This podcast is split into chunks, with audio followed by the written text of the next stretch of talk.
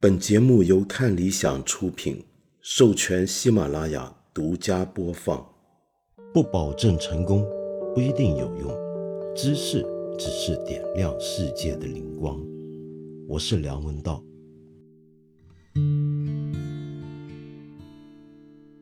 上星期呢，有一件事情可以说是搅动了国际局势。起因呢，却是一个在我们中国民间被开玩笑调侃叫做“流浪汤圆”的这么一枚气球所引发的。这个事情到底是怎么回事呢？我想你大概都已经在上个礼拜到现在各种各样的新闻报道里面听说过不少了。但是我还是不嫌啰嗦啊，应该说是希望你不嫌我啰嗦啊。再稍微重温一些背景，因为这是我做这种节目的办法。那么首先呢，就是一月二十八号的时候啊，就美国的彭博新闻社就报道了一则新闻，在当时呢还没有太惹起注意。这个新闻讲的是什么呢？就是说有一枚气球，那么他们认定是来自中国的一个高空气球。就进入了美国空域，那它的路线呢，大概是从东亚地区起飞，应该是穿越了台湾上空，然后进入到韩国跟日本的领空，慢慢的沿着西太平洋北部的这个方向，进入了美国的阿留申群岛，再进入到阿拉斯加，然后穿越加拿大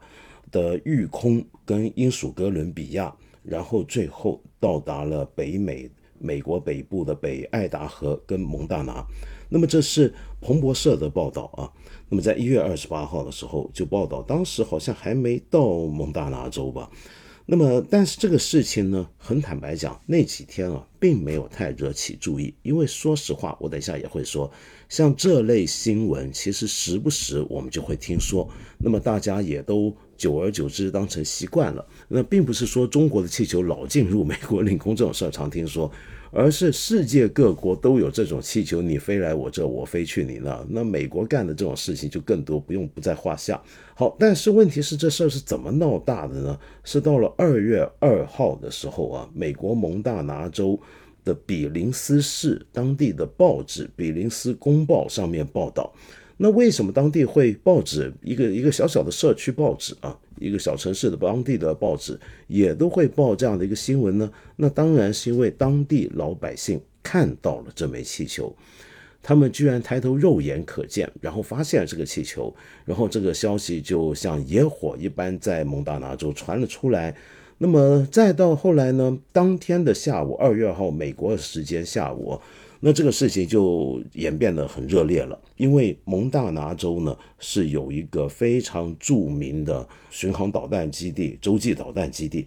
因为美国呢有三大洲际导弹基地，那这个其实你不需要侦查的，这个你上网你都查得到他们的所在位置，你甚至能够看到他们。现在网上甚至有很精细的，就这些导弹基地的发射井所在位置都给你标出来，很搞笑的，很公开的这个事儿。那么反正呢，就这个气球会经过那个基地，那么所以大家就觉得，在美国的人就觉得有国安安安全问题啊，等等等等。在美国的社交网络，包括主要的社交网网络，像推特，那一天呢，就这个是最热爆的词条。那么整个美国都非常震动，那么朝野呢都热议纷纷。那么终于逼迫的美国政府在那二月二号的下午就做了一个新闻公布，那么就认定他们认定啊，这个气球呢是来自中国，并且一口咬定它是一枚间谍气球。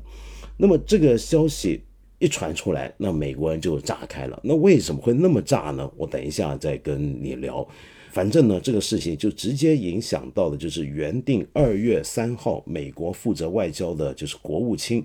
布林肯，我们都很熟悉了。他本来二月三号呢应该要来中国访问，要访华的，那是上周五的事情。但是因为有这样的一个事情发生，所以布林肯就暂时宣布取消这个行程。那么，请注意，并不是自此不来，而是宣布暂缓。之后什么时候来呢？那么最近的消息是说还是要来的，但还没有决定。好，然后到了二月四号的时候，这枚气球就被美军击落了。那么我先回头说一下这个气球啊，这个气球呢，它当时飞行的高度大概是一万八千公尺的高度。那这个高度其实是已经超过我们一般的民航机常在的高度。我们一般民航机最多是到一万两千公尺，那一万八公千公尺已经稳稳的就是在平流层里面的飞行物了。然后呢，这个被拍到，当时拍到照片可以看到，这个气球下方是悬挂了一些装置。那根据美国当局的估算，这个装置部分相当于有两到三辆大巴那么长。呃，然后这个气球呢，尺寸还相当大，有直径二十七公尺。那么他们就说呢，为什么说这是间谍气球呢？是因为他们说，呃，一般的气象探空气球直径最多只有两公尺，但这个气球是有点大的离谱，就足足大了十倍、十来倍啊。那么然后同时呢，他们还认为这个气球是使用特殊材质制造的，并且可以透过遥控。那么来控制它的飞行方向和高度，那么再来呢，就可以说回这个他们击落它的时候的手段，那就是在二月四号，这个气球即将离开美国东部，那么在北卡罗来纳州要进入海域的时候，那么美国就出动了啊，他们目前空军最先进、最强大的战斗机 F 二十二猛禽战斗机。从五万八千英尺高度发射了一枚 AIM 九 X 响尾蛇导弹，把它击落。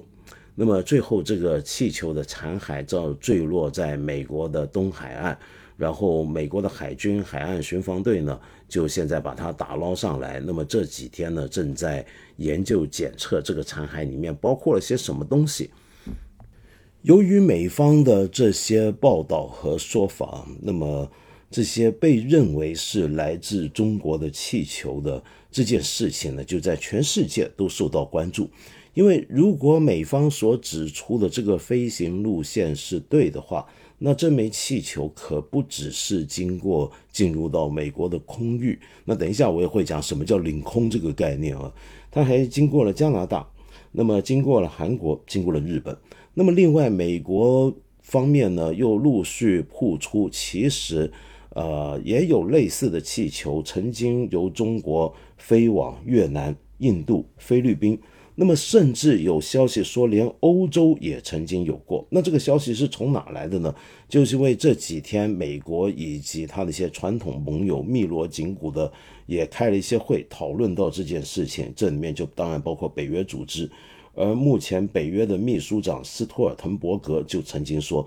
这个就这两天讲的，就这个其实中国气球也曾经出现在欧洲上空。那么对于这整件事情，那我们中国这方面的反应又是怎么样的？那这个必须要先讲清楚。首先，在这个事情发生被曝光出来，美国政府做了官事声明的当天，呃，我们的外交部发言人毛宁女士呢，就在记者会上面就呼吁大家要保持冷静，说这个事情还要调查。然后在二月三号的时候，就发表了一个声明，就确认这个飞这个飞行物啊是个无人飞艇，的确是来自中国的。就本来我们光听美国说这来自中国，我们大家觉得，哎，如果还有人觉得不可信，那现在是我们外交部承认，它的确来自中国，但是并非美方所说的当做间谍用途，而是说这个气球是完全属于民用性质，用于气象这些科研项目。那么它是受到西风带的影响，而且自身控制能力有限，所以最后呢严重偏离了预定航线，这完全是因为不可抗力而误入美国。那么因此中国方面表示遗憾，也愿意继续和美方保持沟通，妥善处理。那么然后呢，呃，政治局委员、外事工作委员会办公室主任王毅也跟布林肯通话，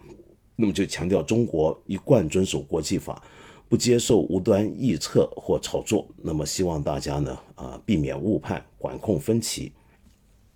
然后到了二月四号当天呢，嗯，因应于美方呃非常强烈的反应跟舆论反应呢，我们这边外交部呢又再次表示，我们无意也从不侵犯任何主权国家的领土领空。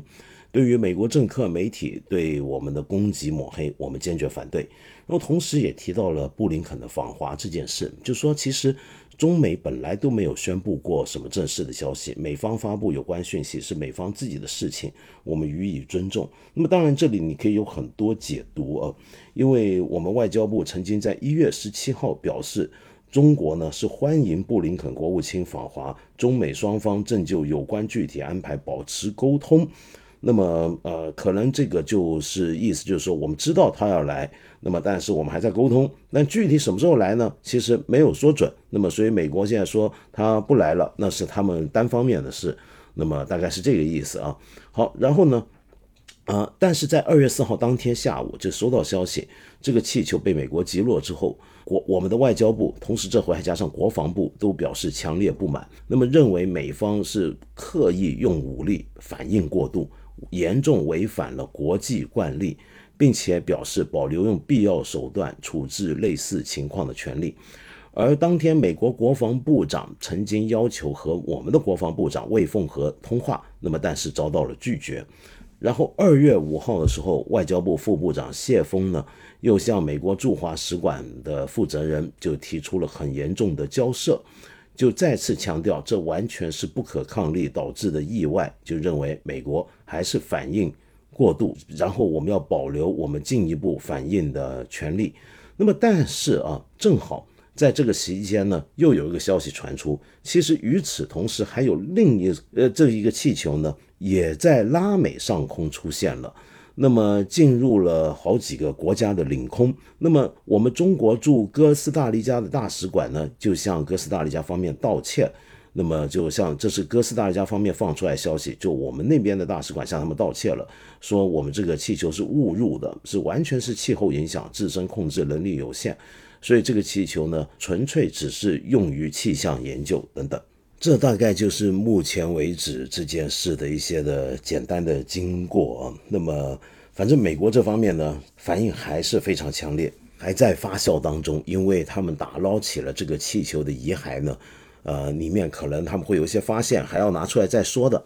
那么，但是这件事情，我们先从分几点啊，分头来讲。那么，首先我们先讲一个比较简单的问题。就是美国人这样子去击落他用的这个手段本身啊，就是他我们看到他是用了 F 二十二猛禽战机，号称是目前地表上面最强大的战机啊。那么用它发射响尾蛇导弹来击落这枚气球，那么为什么要用到这样的东西呢？就我们一般人可能会说，这不就是一个气球吗？对不对？这气球有必要用到这样的武器吗？这是不是杀鸡用牛刀呢？那么，首先我们要搞清楚，这个气球不是一般的气球，它是在一个平流层飞行的滑行的一个气球。那这样的气球呢，它的高度是非常非常高的。你要在这样的高空上面去击落这样的气球，其实并不是一件非常容没有我们想象的容易啊！你不要以为对枪 对天开枪就把它打下来，不是这么简单的。很多人就我们一般人就以为就是我们平常看那个气球飘上天。然后就在天上飘来飘去嘛，也飞得不快，对不对？你瞄准它就射它不就行了吗？其实不是那么容易。那么因为它高度非常高，那为什么会这么高呢？那我们等一下在聊到这种气球的应用的时候，我们还会再说。好，那么再说回来啊，这个第二这样的气球呢，你用一般的飞机的机炮或者是一般的追踪飞弹啊去射，其实都是不行的。为什么呢？你用机炮射，你就最多把它打穿一个洞。但是并不能够把它击落，为什么呢？因为它的表面啊，这种气球的表面应该是聚丙烯，它会这个洞你穿过去，但是它会重新的凝聚起来。那么所以这光是穿洞没有用，你要彻底击毁它的话，你必须你还不是让它爆炸啊？因为也不能让它爆炸，而是要让它整个捣毁。所以他们用的是响尾蛇红外线导引的这个呃导弹。并不是用我们平常说的热追踪的那种以热源发热源来追踪的这种导弹，而且这个还不能是炸开它，为什么呢？如果你是热追踪，然后还要放炸药的话，那很麻烦的，因为你穿过这个气球，它不一定会爆炸。它如果没爆炸，那这个导弹就会发现它任务还没完成，它还会来回来寻找附近还有什么热源，然后再来把你炸一炸。那我们知道，当时其实除了 F 二十二战斗机之外，那附近美国这回很严重，这个对待很严重，还出动了加油机，还出动了预警机。那么完全是一个正式的面对空域被入侵的一个情况下做的一个标准反应，跟你可以把它当成一个演习一样。那么，所以如果你附附近还有这么多美国的飞行器在这里的时候，那这个导弹你如果是用一个热追踪导弹去。加带上炸药去炸这个气球的话呢，好不容易可能说不定没没把这个气球把这个气球是刺穿了，但是他没炸，然后回过头来炸自己的飞机，那可就不妙了。所以这是个很大的问题，所以他必须是用红外线导引，然后呢，透过这个导弹。刺穿进气球内部之后，然后透过里面的旋转造成的扭动力来把它整个捣毁，是要用这样的方法，所以这并不是一件那么容易的事。但你说要很难吗？也其实并没有那么困难，并没有那么困难。但是反正不像我们平常想象的那么容易就对了。那么再来呢，我们还要说，这回这个 F 二十二也很有意思。其实这是 F 二十二战斗机自从服役以来。第一次啊，我们用引号来形容实战，第一次实战就是用来打气球。他还其实从来没有进入过这个实战战场，那么这大概是第一次。所以 F 二十二的第一项战机就是射下了我们中国的流浪气球。好，再来呢，我们就说说看到底美国人有没有权这样去击落一个来自中国的气球呢？就因为我们现在首先我们说它不是间谍气球，是我们民间的民用的一个气象气球，是我们的财产，误入他们的领空，他有没有权这么干呢？那这首先呢，就前，因为我们现在看到我们国家很多时候反应是说，是不应该的，这是错误的、过度反应的。那么我们要保留我们的权利，将来我们也能够这么做。但是我们外交部在声明里面谴责美国的时候啊，是说他违反了国际惯例，而不是说他违反了国际法律。请注意这种外交辞令啊，这个词差两个字，分别就很大。我们说它违反国际惯例，但没有说它违反国际法律。意思是说，这个东西是不是你这么击落来自中国的气球，是不是违反国际法？这个事情其实是很不好说的。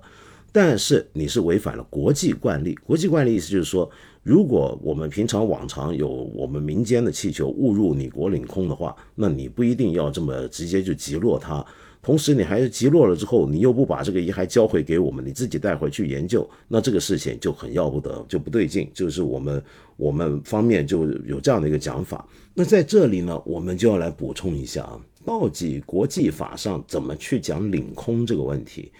领海啊，很容易理解，就我们每个国家从我们的领土上的陆地面积往外延伸十二海里，那就是二十二公里左右。对这二十二公里范围内的水域，我们有完全的主权和控制权。然后根据国际公约呢，每个国家都拥有对它领土上空空域的完全和排他主权。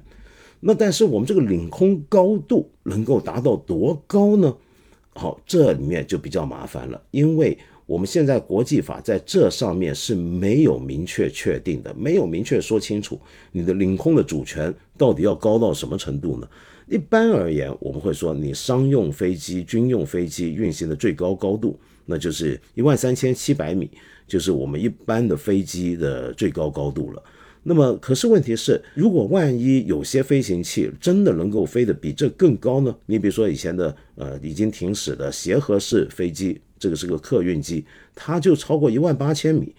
那么在这个情况，那该怎么办呢？这里面就比较模糊了。那这次我们的气球是在六万英尺的高度漂浮，那么在这个情况下，你说这个叫不叫领空呢？那一般而言，大家根据国际惯例的话，可能会承认这也可以算领空。但你说有没有明确的法律条文能够说它不属于领空或者属于领空？其实是没得说的。那当然你会问，哎，那人造卫星怎么办啊？那不一样，因为人造卫星运行到那个高度的时候。就已经是属于空间法了，就太空上的法律，空间法，而不属于我们现在关于领空的国际法的这个界定了。好，那么再来，我们可以讨论像这样子有一些外国来的超高空的这种侦察气球、无人飞艇也好，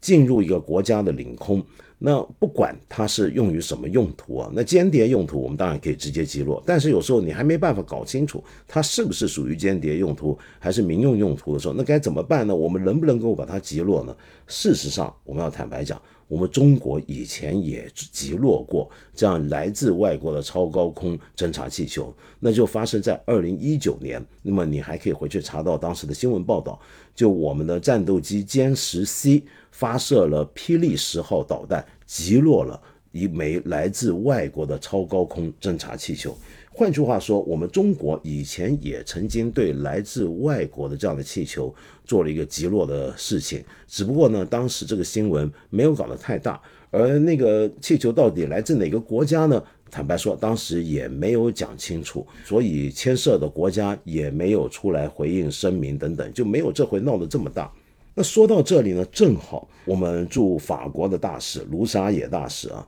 在二月六号的时候呢，就接受了法国电视台 LCI 的一个节目，叫《观天下》的访问，就是谈这件事情。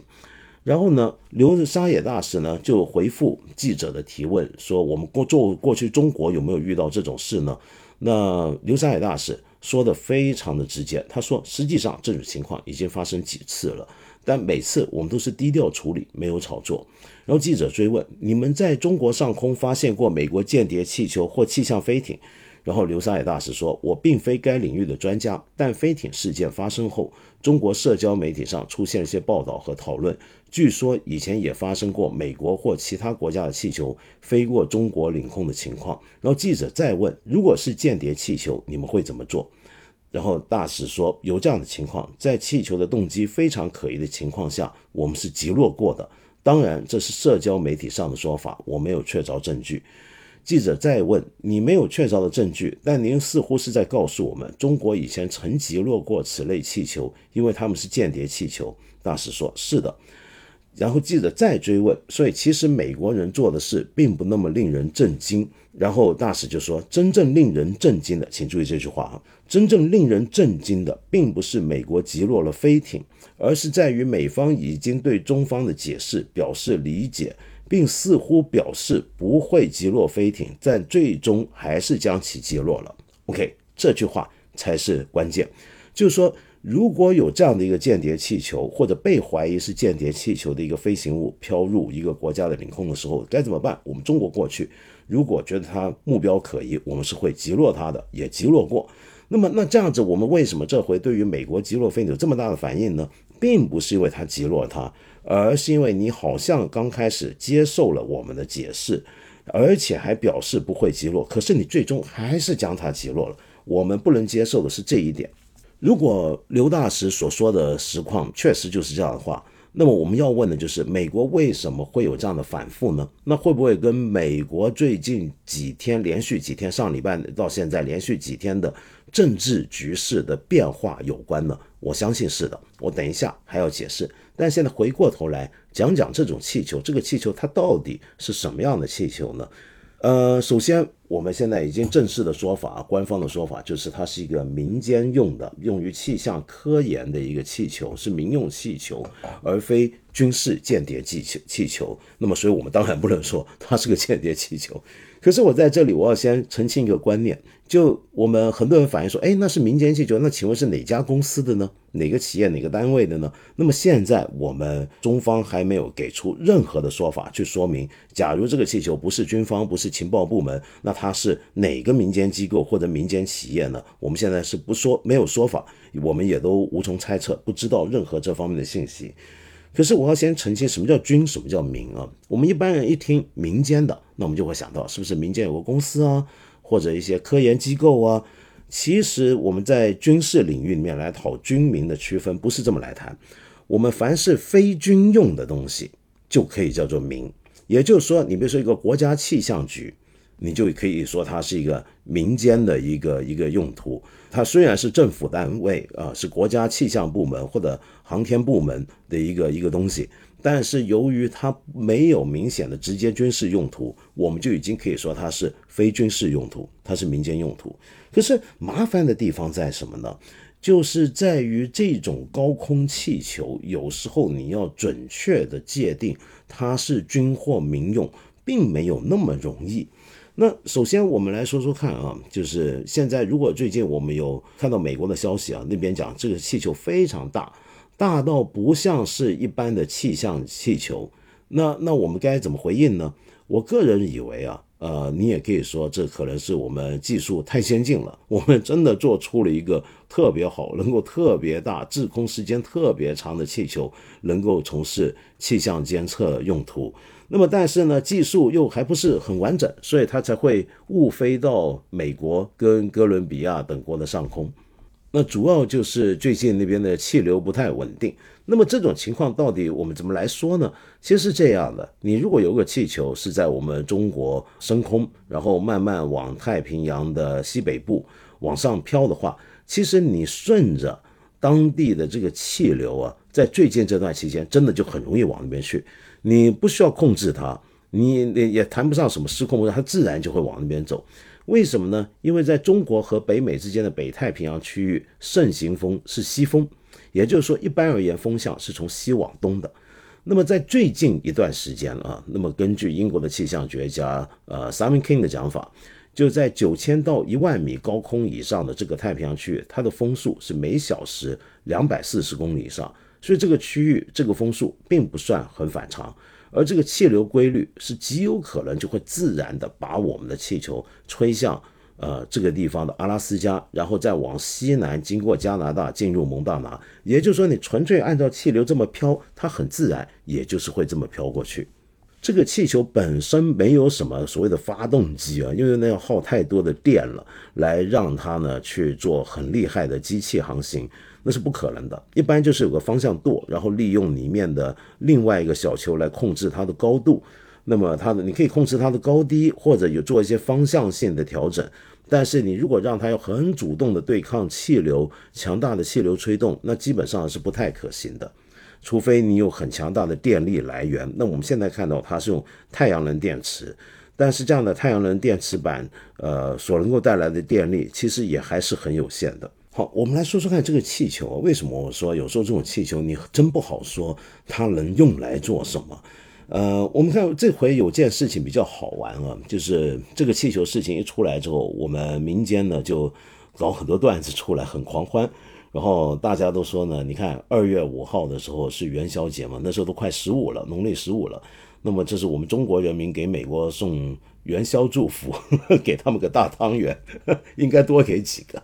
让大家拿这个来开玩笑。而且民间还有不少声音很奇怪，是跟政府反着来。我们政府是说这绝对就是民间用途，非军事用途，适用于气象监测。但是好像很多老百姓就觉得无所谓，也就认定他就间谍，我就来看你怎么样呢？也也很爽。那么这就可以看到，其实从去年以来一个迹象，就我们民间的这种民族主义、爱国主义情绪，有时候跟官方语言要表达的一些东西，常常会出现一种撕裂或者矛盾。好听点讲是个矛盾。那这回也有点这个迹象啊，就是民间好像我们政府说了，这绝对不是间谍用途，但我们民间很多人就好像觉得他就是 自己说当他是。那么，于是在这个情况下，就有人挖出了我们中国制造这种平流层气球的能力到底有多强呢？那么很快就被人挖出了一间公司，这间公司呢，就是中国化工的株洲橡胶研究所设计院有限公司，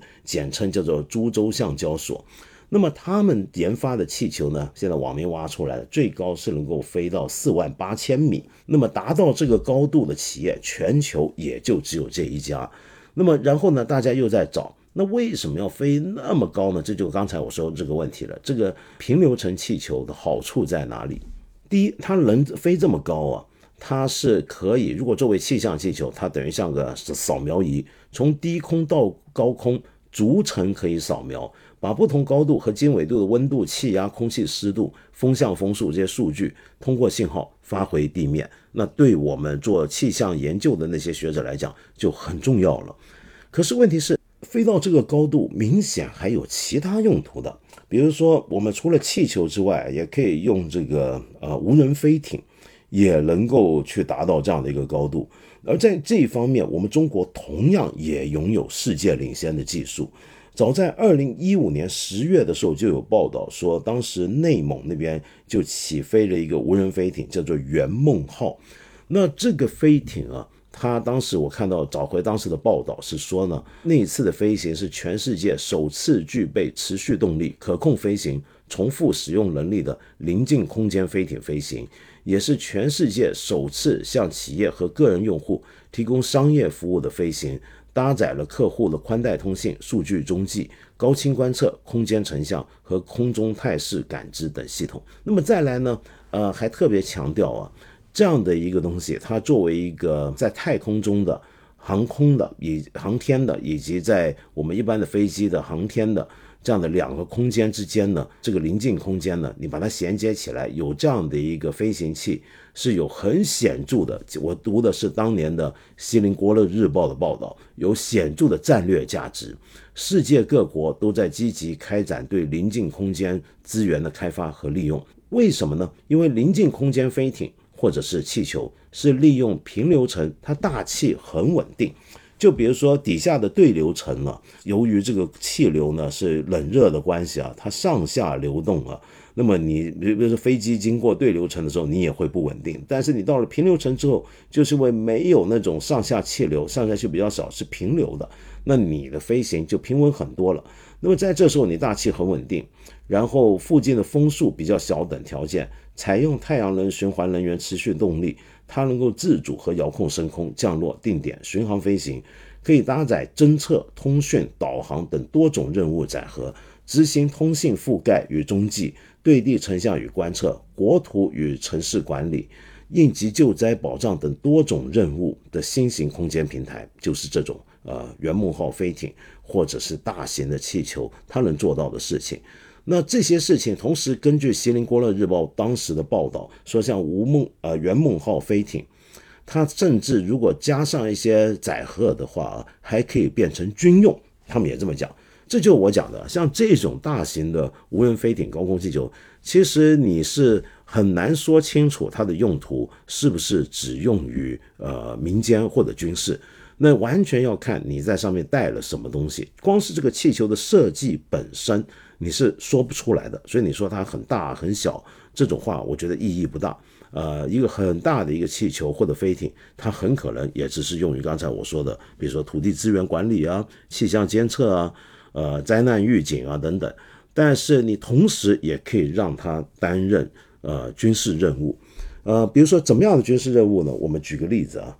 这边就要说到，我们很多网民呢，当时就说，啊，我们和就算搞间谍，我们用得着出气球这么原始的方法吗？难道我们不会用人造卫星吗？那么这么讲的话，你就错了，因为您大概忽略了，就是现在是世界上有好几个国家都在很积极的探索。刚才我们讲临近空间，在平流层空间里面的无人飞艇或者气球这件事情，而我们再次强调，中国在这方面是领先的。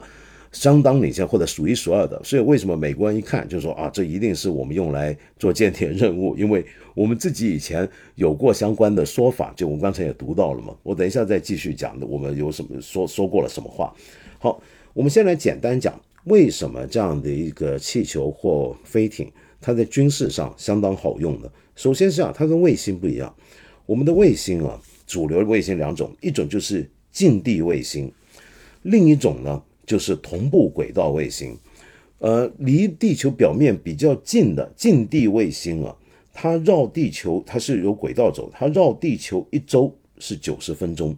那这意思是什么呢？就是假如我今天要用卫星，我真的要去拍一个军事基地的上空，或者我要拍一个目标，我要监测这个目标上空，你会发现我这个卫星最多只在你这个东西上空停留个一两分钟，然后它就转走了。它不能够持续九十分钟在那停在那盯着你，它停不下来的。那有什么东西能够有没有人造卫星是能够停在上空老盯着一个地方呢？有的，那就是同步轨道卫星。可是问题是，同步轨道卫星离地表三万多公里啊，那就太远，你看不清。那么再来，我们再说说看，其实就算你卫星能够做到又近地又能停在那，假设这么反常理能做这个事儿的话，也还是有麻烦。我们举个例例子啊，你看我们的北斗卫星，它能够一公尺的东西，在它的高度都能够看得很清楚。可是问题是，有时候有些东西有角度问题的。就假如我现在这个，我有一些导弹，我有一些部队，有一些军事机密藏在一个峡谷里面，我拍到的是从我这个高度看下去的正下方。我这个如果有一些角度的弯折，我可能就拍不到，就看不到了，这就出问题了。所以这就是为什么好几个国家都在积极发展这种平流层气球或者是无人飞艇的原因，就是说，因为它能够弥补很多目前的人造卫星做不到的东西，也就是说，我能够长期的停留在某一点上空。那这个东西为什么这么重要呢？有几个理由啊。就假设如果真的万一非常不幸出现了我们最不愿意见到的情况，那就是在西太平洋，我们中国跟其他国家，就拿美国来讲，发生战争。假设有这样的事情出现了，那么到时候我们可能中国方面需要知道美军的很多的具体的部署的情况。那你光是用人造卫星去看的话，就像我刚才说，你无法做到长期滞空。那么这时候呢，你就不能够在二十四小时无间断的对一个基地的上空做很多很重要的监测、数据收集。那么因此，你可能需要有别的办法。有没有别的办法呢？除了气球，有的，那就是高空侦察机或者预警机。但是问题是，高空侦察机这个东西啊，它很贵，是不是？它非常昂贵。它当然很好，但非常贵。而且你要布置多少呢？但气球它便宜啊。就算被打下来了，你还是很划算啊。所以气球明显比呃高空侦察机呢，在效益上、在成本上可能更好、更更更合理一点。是为什么大家都喜欢这东西？那第二，我们用来比如说保护自己也很重要，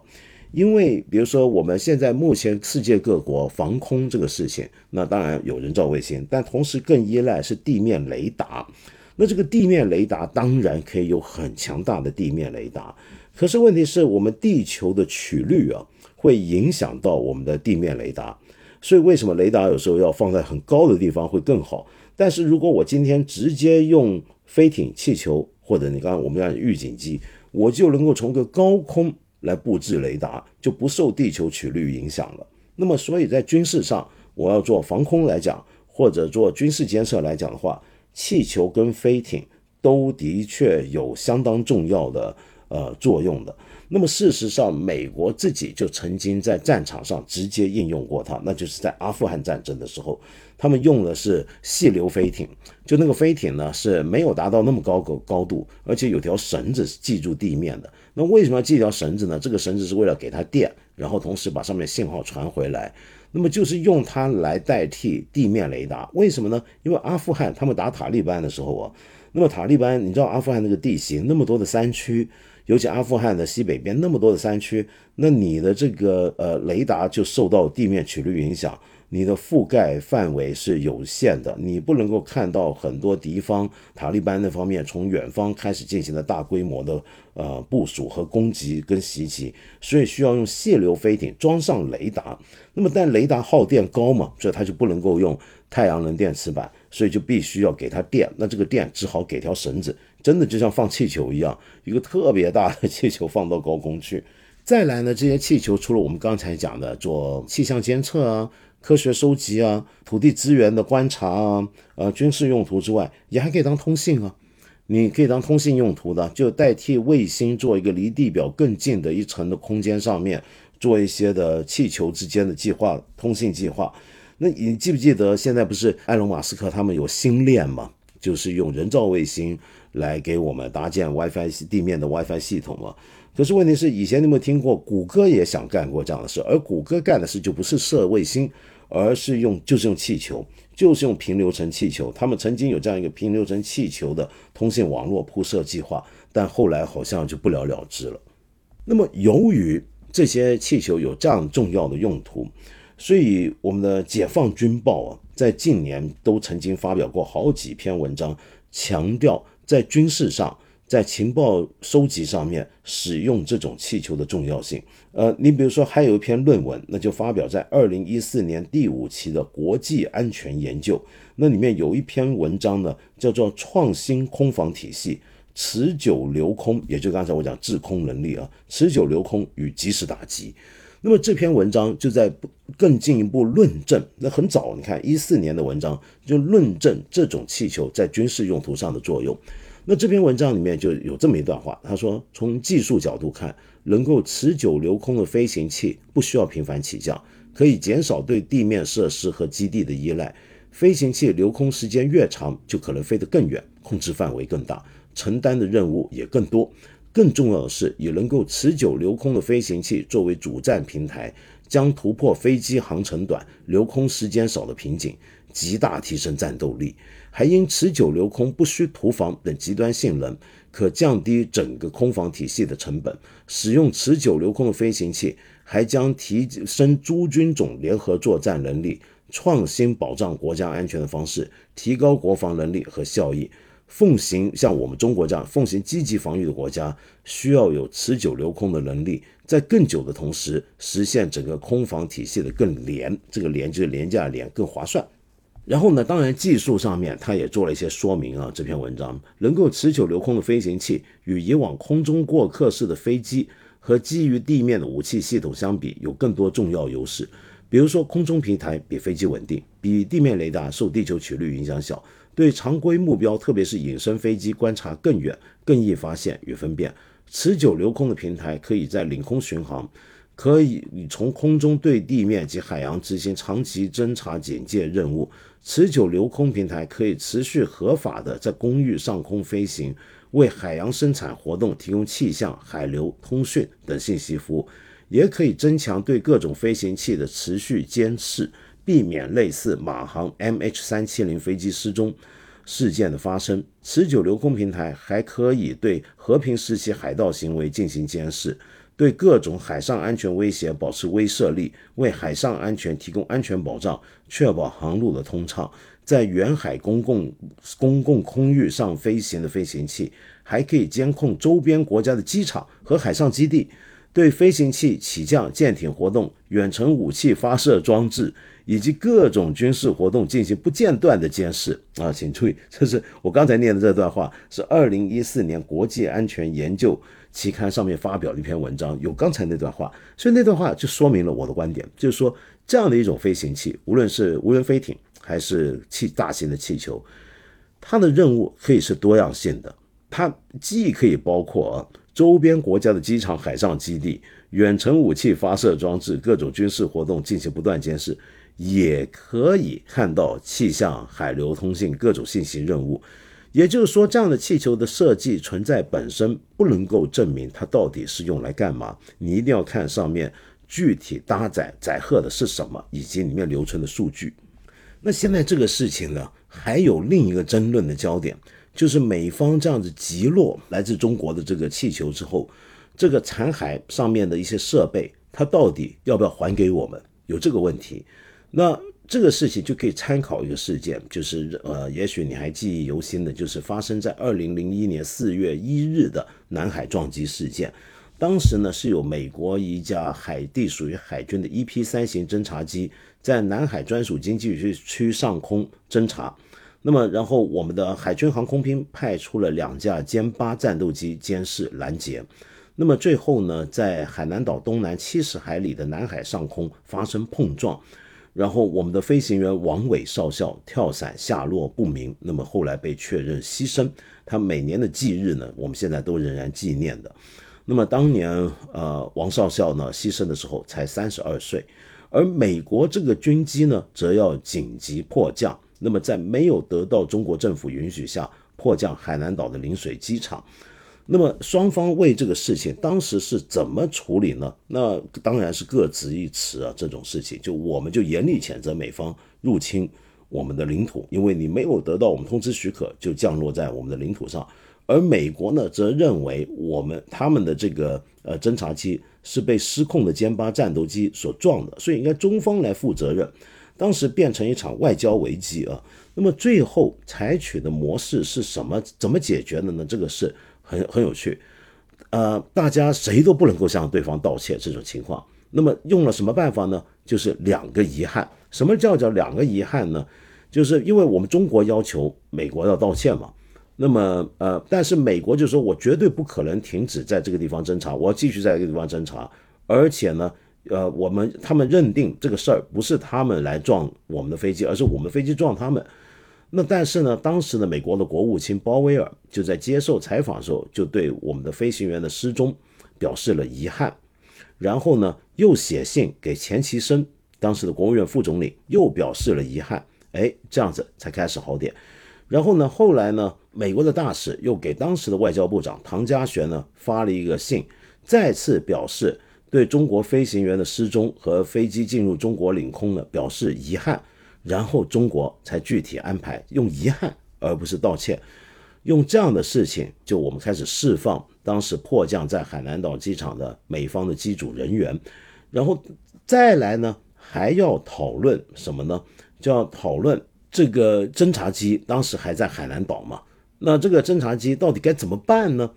当时美国提出呢，就他们自己派人过来帮这个军机进行维修，然后让它直接起飞飞走。我们拒绝了，然后美国就说：“那我们用运输机来把它运走行不行？”那当然也不行。所以最后呢，就美国就派人过来，在中国方面的监视底下把它拆建，整个飞机拆了。拆了之后呢，用一架当时从俄罗斯租过来的，当他当时的俄罗斯啊租过来的巨型运输机，把它给运走，带到了夏威夷的美军基地。那么这是当时这个事情的处理方法。那所以现在我们就会说，既然当时，呃，你的这个飞机在我们海南岛迫降，然后我们把这个飞机最后无论如何也是还了给你嘛，对不对？你拆走带还还了给你，你现在有什么理由？我们这个气球，我们是民用的气象气球也好，什么气球也好，在你这，你有什么理由不还给我们呢？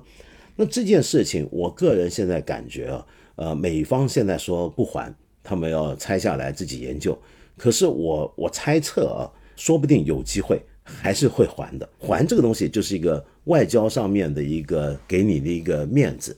就因为他反正拆下来，他肯定也会做彻底研究嘛，他都研究透了，再把它还给你，那对他而言有什么了不起呢？有他们肯定有收获，对，反而对中国而言，无论是民用、军用，怎么样用也好，都肯定是个很重要的一个情报损失，一个机密损失。那所以他还不还，其实已经无所谓了，但是还是给面子。我个人认为，这个面子还是要给的。如果这个面子都不给，那就很离谱了。因为当年我们中国也把你的侦察机还给你的。那至于说到这个道歉问题啊，我们要知道，美国他击落这个事情，他是不可能道歉的，因为他以前的飞机被人击落，他们人家也不会跟他道歉。可能你比较年轻的话，你大概不知道，在一九六零年代，有一款非常著名的美方的侦察，美国的侦察机叫 U 二 U two。那么那个 U2 侦察机呢，曾经是世界上能够飞的最高的飞机，飞行高度非常非常高。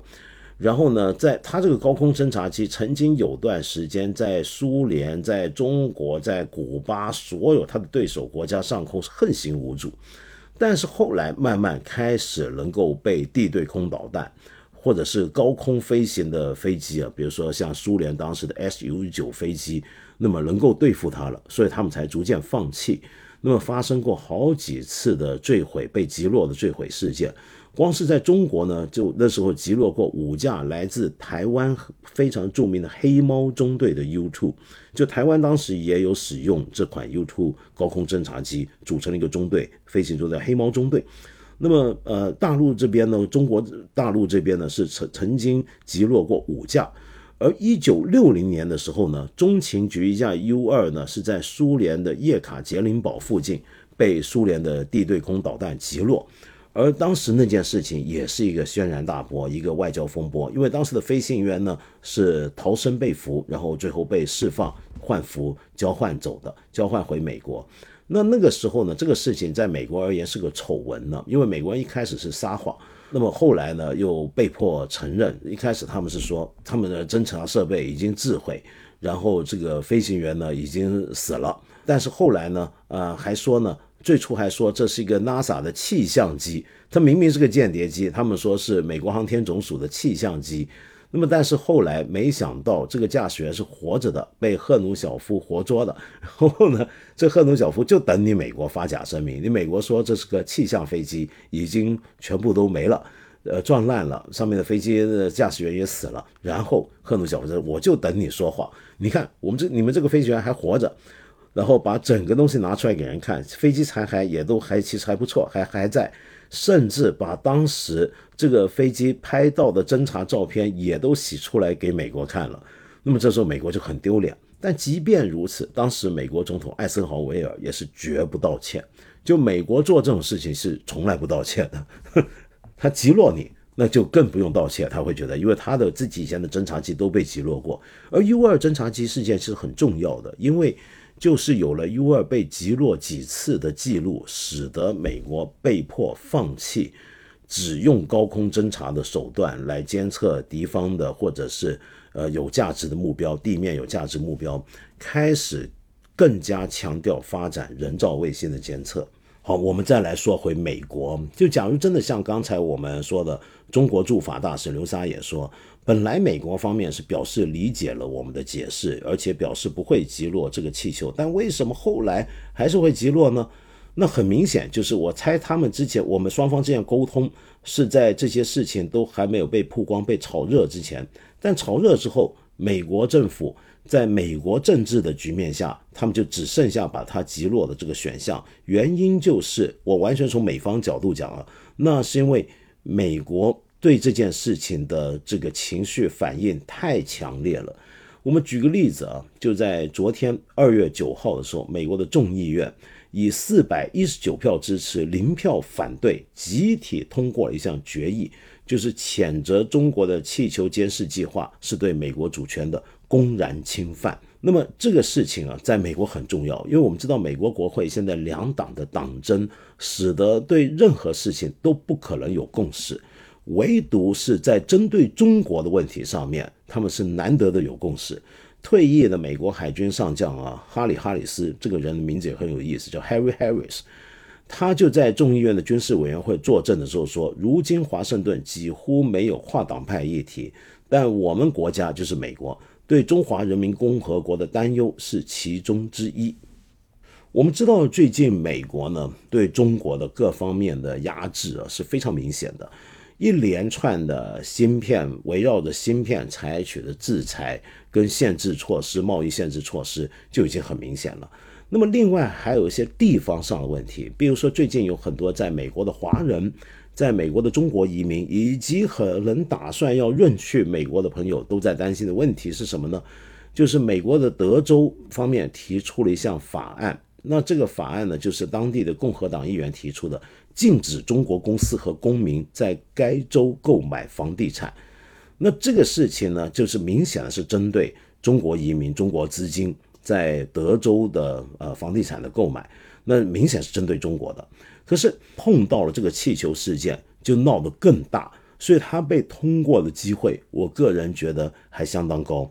那这么下去呢，很有可能不只是影响到中国公司跟中国公民在德州的投资，还可能影响到已经移民入籍美国的当地的华人社群。为什么呢？因为这种法案的通过，说明的是整个美国至少在德州这个地方对中国人跟中国的越来越强的敌意。这个敌意上升到了一个地步之后啊，你说你长得是个中国样子，但人家分不清你是新来的中国移民，你是中国来投资的商人，还是说在美国土生土长好几代的华裔美国人，他是分不清的。所以它很容易变成一种强烈的排华，由排华而来的种族歧视，就排斥华族、华人的这种种族歧视。那这是个很严重的事情。那所以，呃，我看到偶尔我们这也有朋友留言说自己身在海外，觉得我们中国要更强硬表态更起来，那么希望呢我们海外公民也要能够请战。那这样子呢，我们在海外的中国呢才能够活得更有尊严。但是我怀疑会不会这种想法有一点天真单纯，往往这种情况是事与愿违的。越是双方采取更鹰派的态度来对待的时候，那我们在双方的侨民或者是华人或者是白人的移民在中国，我不知道有没有啊？你通常会得到更不好的待遇。那这是我要在这里，我节目已经讲过好几，我再次提醒。就如果你身在海外，你在美国、加拿大、澳大利亚这这些对中国人的敌意变得越来越强的地方，你打算移民这些地方，或者在你在那边生活、工作、留学，你最近几年可能要特别留意这种情况。那为什么美国人的反应会这么强烈呢？那么我们要理解啊，美国自从二次世界大战以来啊。总共就只有两次本土被侵袭的事件，只有两次，就是本土受到打击，而且是从空中进行的打击啊。那么直接的这种大规模的攻击只有两次，第一次就是二次世界大战，而且还直接就是跟气球有关。那是一九四四年十一月到一九四五年四月的时候，那段期间在二战末期，日本眼看着就不行了，那么日本就要穷尽各种手段来希望找寻自己的生机，那么就想到要更进一步直接打击美国本土。他们想到的办法是什么呢？那就是扔气球过去，飘气球。那么当时呢，日本总共制造了九千个气球炸弹，它真的就是炸弹，这个气球是会。飘到就顺着刚才我说的那一条北太平洋的盛行风这样的气流飘到美国去，然后指望这个气球呢带着个炸弹，在坠落到美国的本土的时候，在美国本土造成爆炸，带来伤亡，带来损失。那么他们在六个月里面总共放了九千个这样的气球炸弹，当时日本，结果美国当时发生了什么事情呢？有没有伤亡呢？是有的，但是非常少。通常是森林火灾发生了不少，那么具体的伤亡数字呢，基本上只有一宗。那这一宗呢，就是发生在一九四五年的五月五日，美国俄勒冈州的一个妇女是个保姆，带着五个她看着的孩子，在家后面的这个空地上，他们在树枝上头在晾衣服的时候，就看到树枝上头有气球，那么就以为是个什么好玩的东西，就把它扯下来，扯下来，结果爆炸。造成了这五名儿童跟这名保姆当场死亡，这是二战期间美国本土上唯一的平民伤亡，这是一个很重要的事。美国二战期间本土唯一的平民伤亡就是这一宗，那么所以使得美国人对于气球进入他们领空这件事情是格外的敏感。那么再来呢？那当然就不用说那是九幺幺事件，都是从空中进入。那么这次这个气球，由于被美方认定是间谍气球，又这样子进入美国领空，所以你可以看到为什么当天这个消息出来的时候，美国民间的反应极端剧烈，很多人直接就说这是第二次珍珠港，就很多百姓就直接在推特，就相当于他们的微博，直接嘛说这是第二次珍珠港，而且还有心理学家，就这几天我看美国媒体访问一些心理学家。他们在解释这个事情在美国公众里面造成的恐慌的时候，就提到一点，就说这样的一个气球是个非常完美的一个象征，集合了好几个让美国社会能够恐慌的要素。第一个是外国对手，他们现在认定的外国对手当然就是中国；第二是目前我们所处的政治紧张的局面；第三就是我们相互的不信任。然后同时还要考虑，美国人向来对不明飞行物就有个恐慌的悠久历史，什么 UFO 啊这些事情，加上我还说的日本当年的气球炸弹啦，还有呃以前在一战、二战的时候在欧洲战场上的种种的不明飞行物，使得他们会觉得这样的一个气球如果从中国来，它到底是什么？它能做什么？它能够对我底下它飘过的上空的身家性命的人造成什么事情？他们对这个事情是会非常非常不安，非常非常恐慌。于是就有我们看到这样的大规模的透过这个气球表达强烈的愤慨，对中国产生强烈厌恶的这种情绪就来自这里。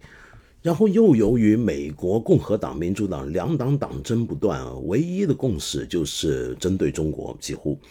那么在这个时刻，他们会出现什么情况？他不只是团结一致，而且还要互相比较谁更鹰派。比如说，共和党在野的共和党就要猛烈抨击拜登政府，认为他太软弱，觉得你这个气球在你经过了美国上空，是不是一进入美国上空被你发现，你就该把它击落呢？你怎么可能顺着让它飞，直到民间老百姓肉眼可见，民间的地方报纸报道了，你才出来承认，才出来反应呢？你这是不是在欺骗、蒙骗美国人民，不让美国人知道早就有来自中国的气球到了中国，到了美国领空呢？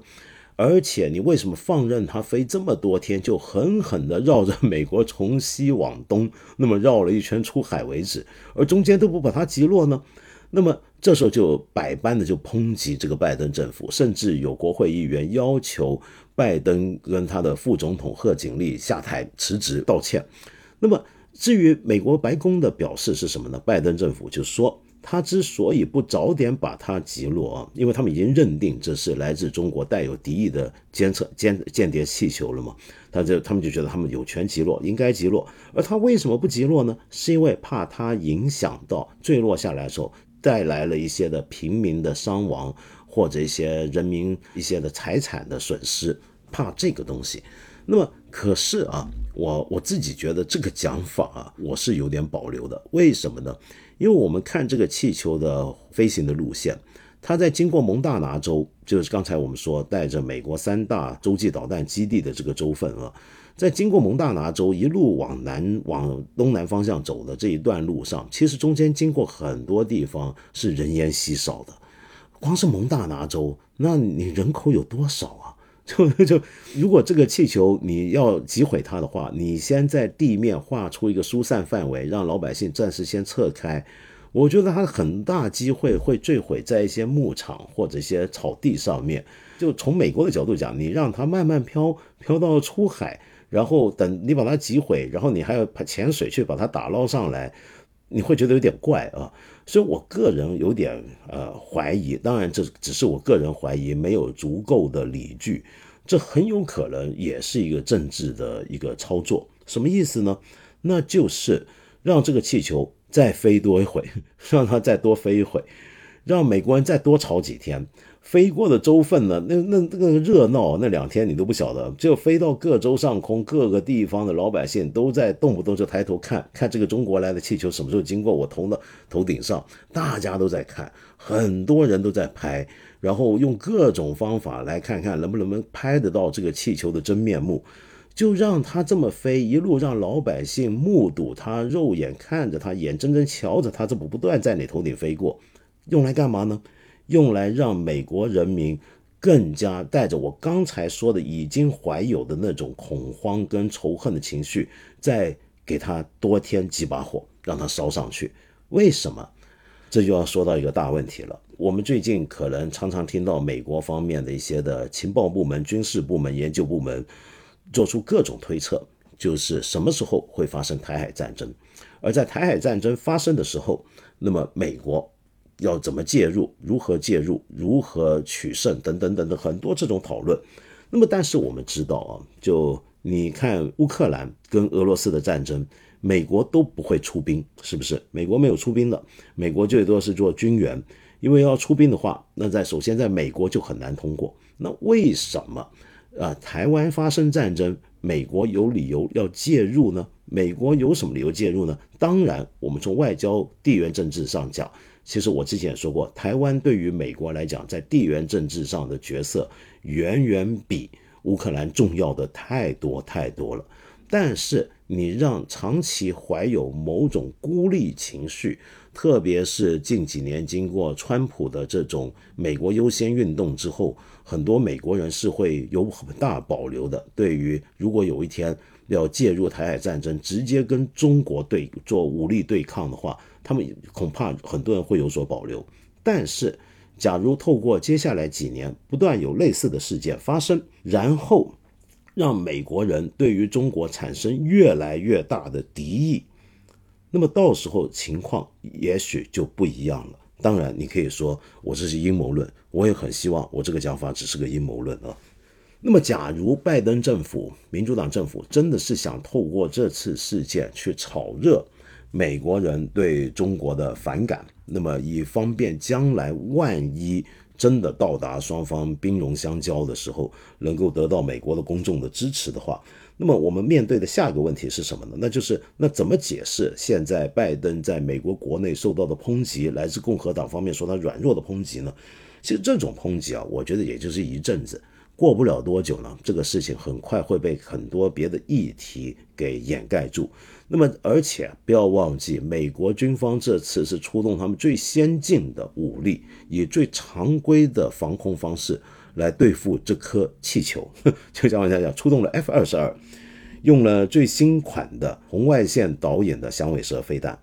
然后用上了空中加油机啊，然后还用上了这个预警机。然后再用上了两架 F 十五，一路陪伴这个气球飞到海域为止。那么所以这也是一次美国，我讲对内也是一次展示他们的军事实力。你看，我们 F 二十二是管用的，用来打气球，你看啊，实战经验出来了，是有这种效果。所以我不认为现在这件事上对拜登的抨击呢会持续很久。但是再看接下来美国方面说他们找到了什么，在这个气球残骸，那么到时候这个东西出来。可能会造成别的影响，那影响是什么呢？就是直接下来的布林肯访华的行程。我个人认为，布林肯恐怕最后还是会来访华的。但是透过这件事情，等于给了布林肯手上更多的筹码，来在谈判中美谈判的时候，来对我们开出更多的条件，呃，做出更多的事情。那么中国方面会怎么反应呢？面对如果到时候，呃，美国民情汹涌啊，布林肯访华的时候，背后带着这么强大的情绪来跟我们开各种条件，我们中国该怎么办？这也很麻烦，因为我们知道中国政府自从呃清零政疫情清零政策结束之后，很多国家都认为我们中国的态度变得比较温和了，变得比较务实了，特别是像刘鹤在达沃斯论坛上面的表态，那么他的演讲。就说明我们想要建立一个更友好、更和谐的一个国际环境，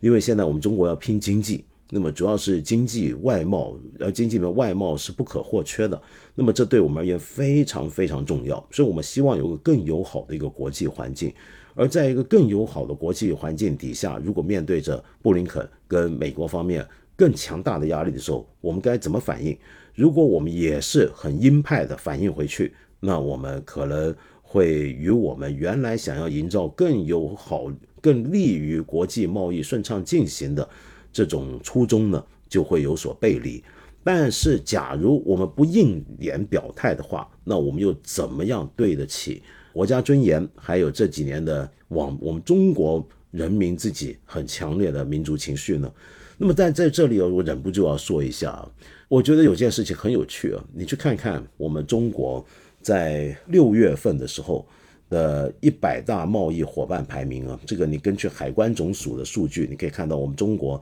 的各个贸易伙伴排名，每个月都能看到。在六月份的时候，我们中国的前三大贸易伙伴排名第一位就是美国，排名第二位是韩国，排名第三位是日本。这个排名为什么有意思呢？因为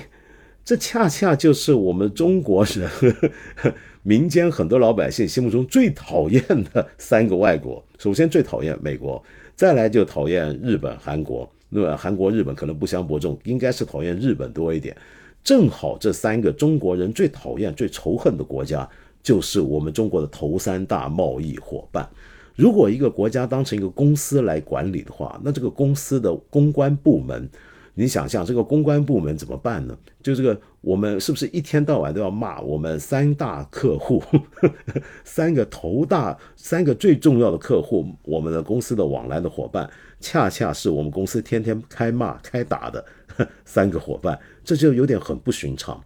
当然，政治并不是商业，一个国家也不是一个公司，但是我觉得这一点还是很有意思，我们很很值得再想想看，接下来该怎么走。那其实呢，今天这期节目讲到这，我发现我之前有两集呢，累积了很多的朋友的留言，我都还没有一一回复，真是很对不起。可是呢，因为我现在赶着要出门离开香港了，那我所以就没有办法再具体的一一回复，又要拖到下礼拜了，很对不起你。但是呢，有一些事情还是必须要做的，那就是道歉。经济学家，呃，看理想的好朋友，我的好朋友梁杰老师啊，梁杰兄就在前一期节目我们讲胡鑫宇事件的时候呢，那个节目后面留了一段话，他说道长要准备道歉了，哈哈，千山，因为我说胡鑫宇呃所在的那个地方叫千山县，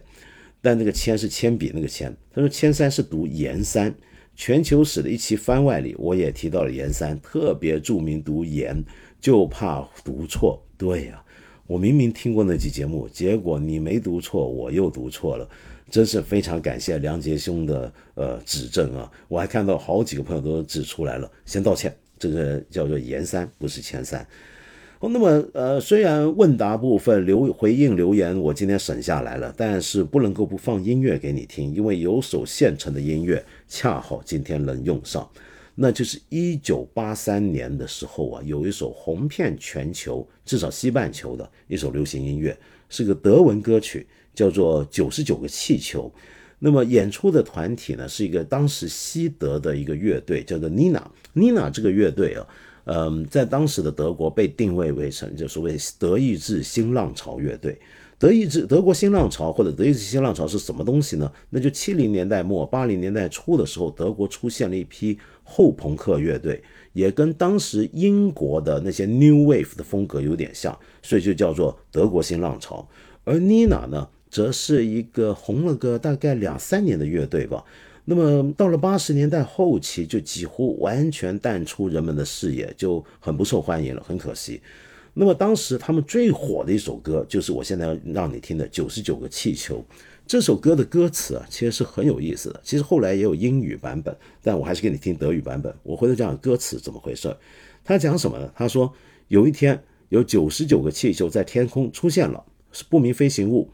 然后一个国家的将军呢，就说这东西太危险了，太可怕了，所以要赶紧派出九十九架战斗机升空去把这九十九个气球击落。然后呢，他要趁机透过展示自己的强大的武力，那么来来争取更大的权力。结果这九十九架战机一升空去炸这个九十九个气球的时候，那么邻近的一些的国家有敌意的国家呢，也发现了这个问题，就说对，为什么对手啊？大规模的军机升空呢？这是不是要搞侵略？是不是要发对我们发动战争呢？于是周边国家都各自要出动军队来迎敌，而各个国家里面的好战分子鹰派，也就是他们各国的军事掌权人呢，也都觉得这是个好机会，能够一阵雄风，那么扬我军威。于是都大规模的出动军队，在空中互相你对付我，我对付你，你炸我，我炸你。然后最后造成了一个毁灭性、近乎世界末日般的境况。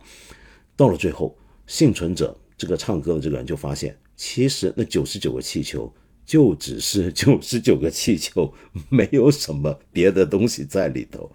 那这首歌的背景啊，其实是出现在一九八零年代初，冷战在到了那个阶段的时候啊，其实也是满天都是气球的。有时候呢，是尤其在德国西德这边，常常有人是恶作剧，空飘一些气球去东德。他不是去什么投放物资、发传单，纯粹就是闹着玩。而东德那边呢，也有人呢，甚至有人这个还拍过电影的，是真的是用热气球啊，弄个热气球跨越东西德边境，逃到西德去，也出过这种事。那么，所以基于这样的一个背景，当时他们对气球这件事情也是谈得很热闹，就出现了这首《九十九个气球》，一首非常有趣、当年非常红，你多半都没听过的反战歌曲。